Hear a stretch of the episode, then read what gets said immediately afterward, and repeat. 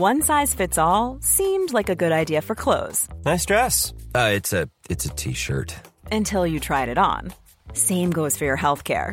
That's why United Healthcare offers a variety of flexible, budget friendly coverage for medical, vision, dental, and more. So, whether you're between jobs, coming off a parent's plan, or even missed open enrollment, you can find the plan that fits you best. Find out more about United Healthcare coverage at uh1.com. That's uh1.com. Eu sou Mário Persona e essas são as respostas que eu dei aos que me perguntaram sobre a Bíblia. Você escreveu perguntando como enfrentar a morte de uma pessoa amada. E antes de qualquer coisa, eu sinto muito pela morte do, do seu irmão. E existem muitas coisas que são difíceis de aceitar, não é? Mas eu acho que a morte é a pior delas. Deus não pede que nós sejamos fortes, que procuremos esquecer, que não choremos, porque ele mesmo sentiu todas essas coisas na pessoa do Senhor Jesus, o Filho de Deus feito homem. Diante do túmulo de Lázaro, Jesus chorou, demonstrando assim que o sentimento de tristeza é muito apropriado para o ser humano. Ele também tem sentimentos. Tanto Deus Pai, quanto Deus Filho, quanto Deus Espírito Santo sentem as três pessoas da Trindade. Deus é uma com três pessoas da Trindade e em todas as passagens da Bíblia, nós temos muitas passagens da Bíblia que mostram os sentimentos do Pai, os sentimentos do Filho, os sentimentos do Espírito Santo.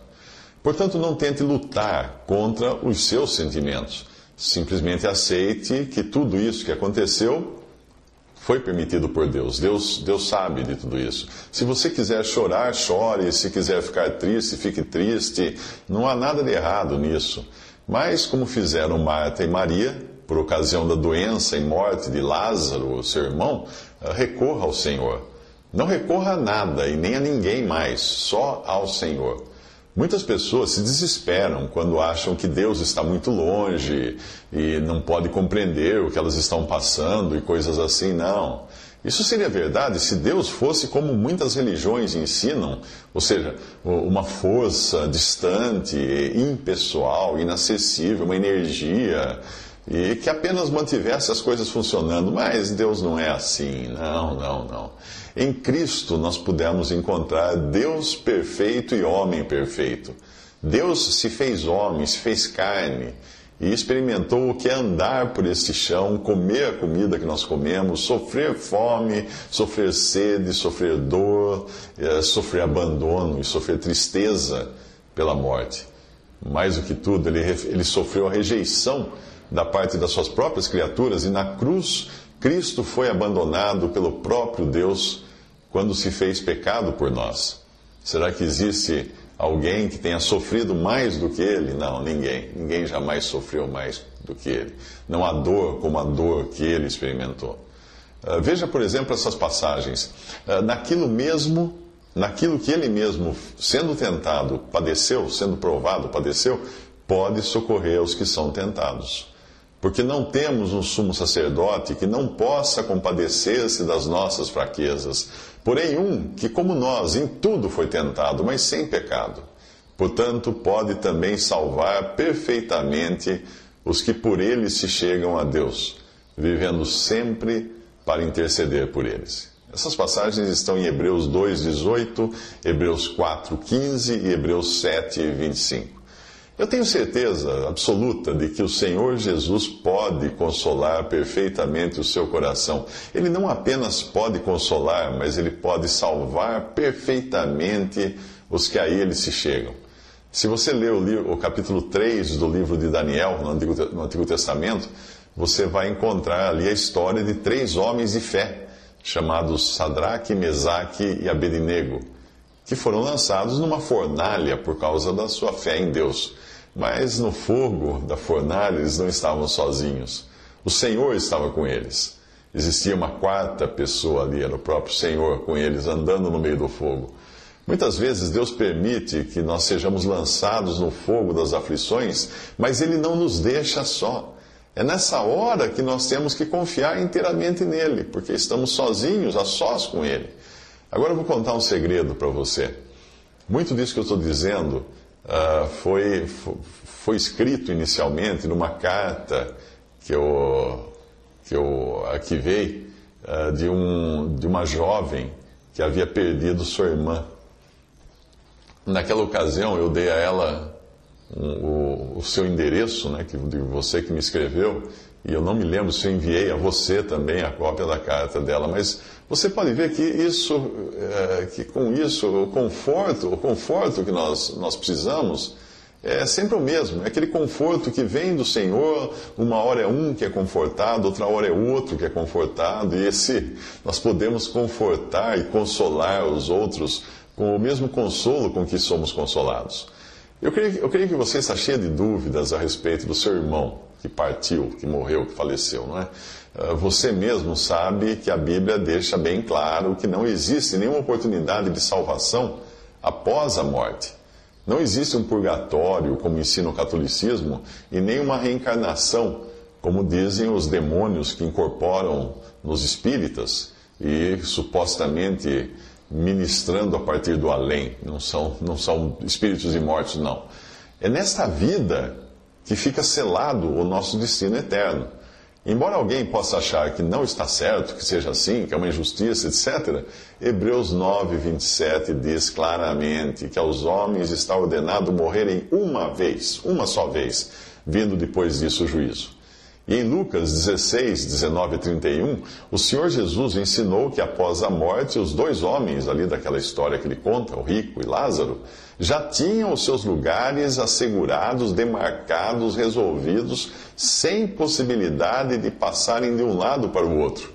E nós devemos dar graças a Deus por isso, porque isso só nos deixa mais confiantes por sabermos que uma vez salvos, salvos para sempre, salvos eternamente. Leia também 2 Samuel 12, de 22 a 23. Ah, eu sei que você está preocupada com seu irmão, mas pode descansar na certeza de que Deus é justo em todos os seus desígnios. A oração pelos que já morreram não tem valor algum, porque se tivesse, a obra de Cristo teria sido incompleta. Seria necessário o nosso empurrãozinho, a nossa ajuda. Todavia, você não pode afirmar que o seu irmão não tenha sido salvo. A salvação não vem pelo conhecimento de doutrinas por frequentar uma igreja, ou por algum aprofundamento teológico, ou por estar reunido em algum. Não, não, nada disso. Até uma criança pode crer na salvação que Deus preparou. Eu vou citar alguns versículos que dizem que Deus quer que todos os homens se salvem. Em 1 Timóteo 2,4, e que Ele pode também salvar perfeitamente os que se chegam a Ele Hebreus 7, 24 a 25, também versículo que diz que basta crer no Senhor Jesus para receber a salvação, em Atos 16, de 30 a 31, e basta até olhar apenas para Cristo para ser salvo, como fala Isaías 45, de 20 a 22. A obra que Cristo consumou na cruz é complexa, de uma profundidade tal que nós nunca vamos entender completamente, plenamente esse sacrifício que ele consumou ali. Porém, a parte que cabe ao pecador é muito simples. Deus quer salvar. Isso é importante você lembrar sempre. Ele quer salvar. Basta se achegar a Ele, basta crer nele, basta olhar para Ele. Não tem nada de complicado. E o Senhor não, não abandona ninguém sem que tenha dado a essa pessoa a chance de ser salva. Ele vai até o último suspiro de um, de um ser humano, procurando, por meio do seu Espírito Santo, convencer aquela pessoa da sua necessidade de um Salvador. O seu irmão certamente ouviu de Cristo. E mesmo que tenha entendido de um modo não muito perfeito, ele sabia que Deus enviou seu filho ao mundo para salvar. E se ainda que num último suspiro o seu irmão simplesmente olhou para Cristo, ou simplesmente pediu socorro a Ele, ah, pode ficar sossegada que Deus o salvou. Deus não vai salvar a todos, obviamente, mas aquele que se volta para Ele, ainda que seja um último segundo na sua vida, na sua fraqueza, no seu, na sua falta de entendimento, e pede socorro, clama a Ele por socorro, por perdão, Ele salva. Não é o grau da nossa compreensão que salva, é a pessoa de Cristo. Eu creio que isso vai tranquilizar o seu coração, como também tranquiliza o coração de qualquer pessoa que já tenha perdido um ente querido, sem saber se essa pessoa foi salva uh, ou não, esse que, que faleceu foi salvo ou não. Uh, ninguém sabe o que se passa no coração de uma pessoa nos, nos últimos momentos que antecedem a sua morte. Obviamente, aquele que escuta essas palavras e diz: Bom, então vou deixar para me converter na última hora, hum, esse não pode ficar surpreso se acordar no inferno. Mas alguém que, mesmo sem entender direito, clamou por salvação nos últimos momentos, ah, certamente ele não teve as suas palavras levadas pelo vento. Deus escuta e salva. Eu conheci um homem que viveu uma vida dissoluta e, depois de dois anos enfermo, acabou falecendo. Mas antes de falecer, ele pediu perdão à sua esposa por todos os erros que ele tinha cometido e traições e tudo mais. E na última hora, ele ficou muito aflito, porque não sabia para onde ele iria. A minha mãe, que tinha ido visitá-lo nesse dia, estava ao seu lado justamente na, na hora da, da morte de, desse homem. E ela dizia para ele assim: chama por Jesus, peça para ele salvar você. Aquele homem morreu com seus lábios dizendo: Jesus, me salva, Jesus, Jesus, Jesus. Eu pergunto: será que esse mesmo Jesus que sofreu tanto no nosso lugar para nos salvar, esse que na cruz pediu ao Pai que perdoasse os seus algozes, será que ele não escutou as palavras desse homem que morreu falando: Jesus, me salva, nos, nos seus lábios? Será que ele não veio em socorro de um pecador moribundo que, arrependido dos seus pecados, embora sem nenhum conhecimento, eu acho que ele nunca leu uma, uma linha da Bíblia, morreu com o nome de Jesus nos seus lábios? Será que Deus iria rejeitar uma pessoa assim? Eu tenho, eu tenho a firme convicção de que vou encontrar essa pessoa no céu. A religião do homem tem sempre dois extremos. Ou ela ata fardos pesadíssimos no ser humano, lançando-o num lamaçal de incertezas, ou então trata o pecado com leviandade. Ou nós escutamos as pessoas dizendo: se você não fizer isto, aquilo e mais aquilo outro, não terá nenhuma chance. E esses mesmos que falam assim nunca têm chance alguma, porque eles nunca conseguem cumprir os preceitos que eles impõem sobre si e sobre os outros. Ou então nós vamos no, escutamos outro, outro extremo. Deus é bom. Imagine se ele vai condenar alguém. Não, Deus é bom, mas Deus é justo. Deus é amor, mas Deus é fogo consumidor. Portanto, creia em Cristo, descanse sabendo que o que ele faz é o melhor. E fuja de todo e qualquer contato com o demônio. Eu estou me mencionando a esses uh, que dizem que estão recebendo mensagens daquele que faleceu. Fuja disso, fuja do espiritismo, fuja das suas, dos seus escritos. Não são espíritos que, que baixam nessas pessoas, são demônios. São demônios, são pessoas possessas por demônios nas suas sessões de espiritismo.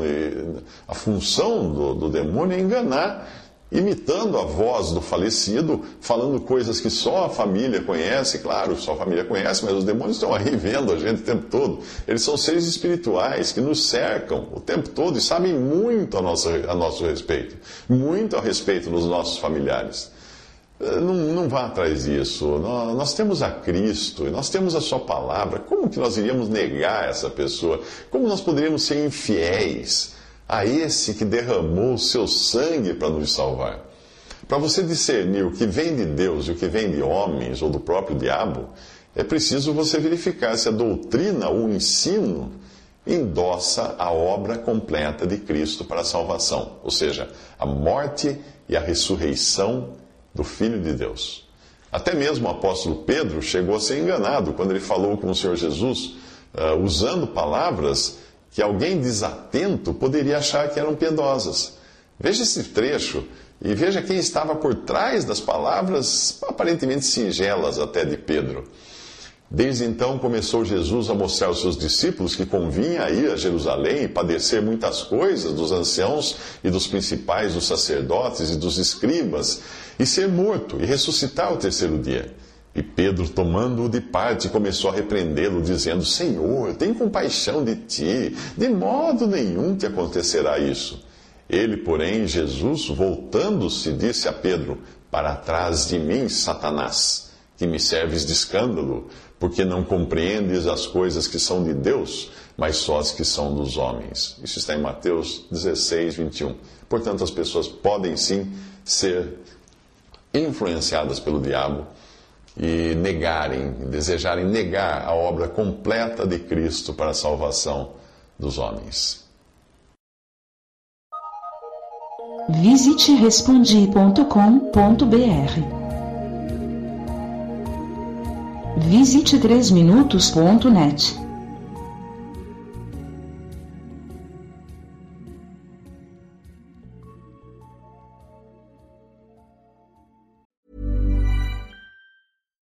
deserves the best, and there's no better place to shop for Mother's Day than Whole Foods Market. They're your destination for unbeatable savings, from premium gifts to show-stopping flowers and irresistible desserts. Start by saving 33% with Prime on all body care and candles. Then get a 15-stem bunch of tulips for just $9.99 each with Prime. Round out Mom's menu with festive rosé, irresistible berry chantilly cake, and more special treats. Come celebrate Mother's Day at Whole Foods Market.